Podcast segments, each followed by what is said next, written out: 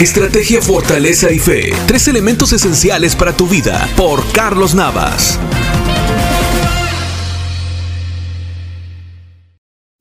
Grandes guerreros. Segundo de Samuel 17:10 dice, Pues todos los israelitas saben que David su padre es un gran soldado y cuenta con hombres muy valientes. Cuando los enemigos del rey David planeaban atacarlo, hicieron una declaración asombrosa.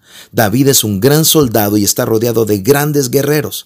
David era reconocido por su destreza en el campo de guerra y por pelear al lado de guerreros valientes. Sin duda estamos en un tiempo en el que necesitamos gente valiente. El llamado es a pararnos firmes y enfrentar las circunstancias que se nos vienen encima.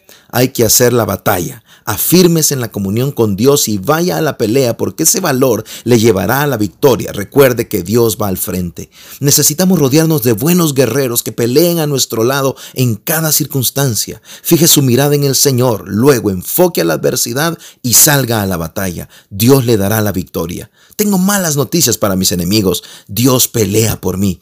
Que sus hijos, amigos, amigas, cónyuge y aún sus enemigos sepan que usted es un guerrero y está rodeado de grandes guerreros. En medio de la crisis, la iglesia del Señor necesita guerreros. Sumémonos a la batalla. Que se sepa que el Señor está rodeado de guerreros valientes que empujan el reino y pelean para traer victoria en sus vidas. Y recuerde que nuestra batalla es espiritual, es en el campo espiritual y nuestras armas son poderosas en Dios para la destrucción de fortalezas. Cuando las nubes oscuras se acercan y se precipitan sobre mí, siento el desánimo, el miedo, la ansiedad. Mis llegan a nivel muy bajo y mi espíritu mengua. Cuando llego a ese punto, hago una inspiración profunda y le digo a Dios, voy a enfrentar este asunto, dame fuerzas. Puedo decirle que Dios ha sido fiel y nos ha dado muchas victorias. Somos llamados a salir a la batalla de cada día con valor.